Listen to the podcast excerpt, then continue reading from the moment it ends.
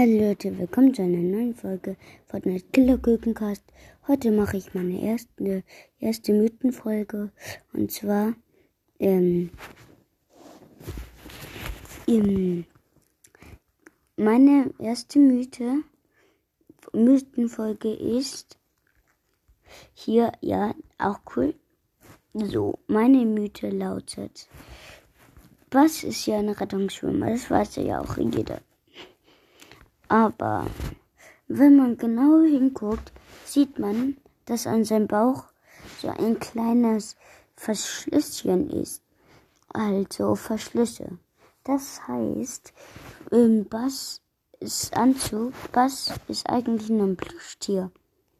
Aber was verbirgt sich dahinter? Meine, mein Mythos ist jetzt, dass Bass ein verkleideter ein böser Starpark-Roboter ist und, und halt einfach böse ist. Das hat man auch in der Brawl Talk Animation gesehen, wie er einfach mal so zu Bull ähm, hingesurft ist. Bull wollte gerettet werden und er gibt Bull High Five und fährt dann weg und lässt Bull ertrinken.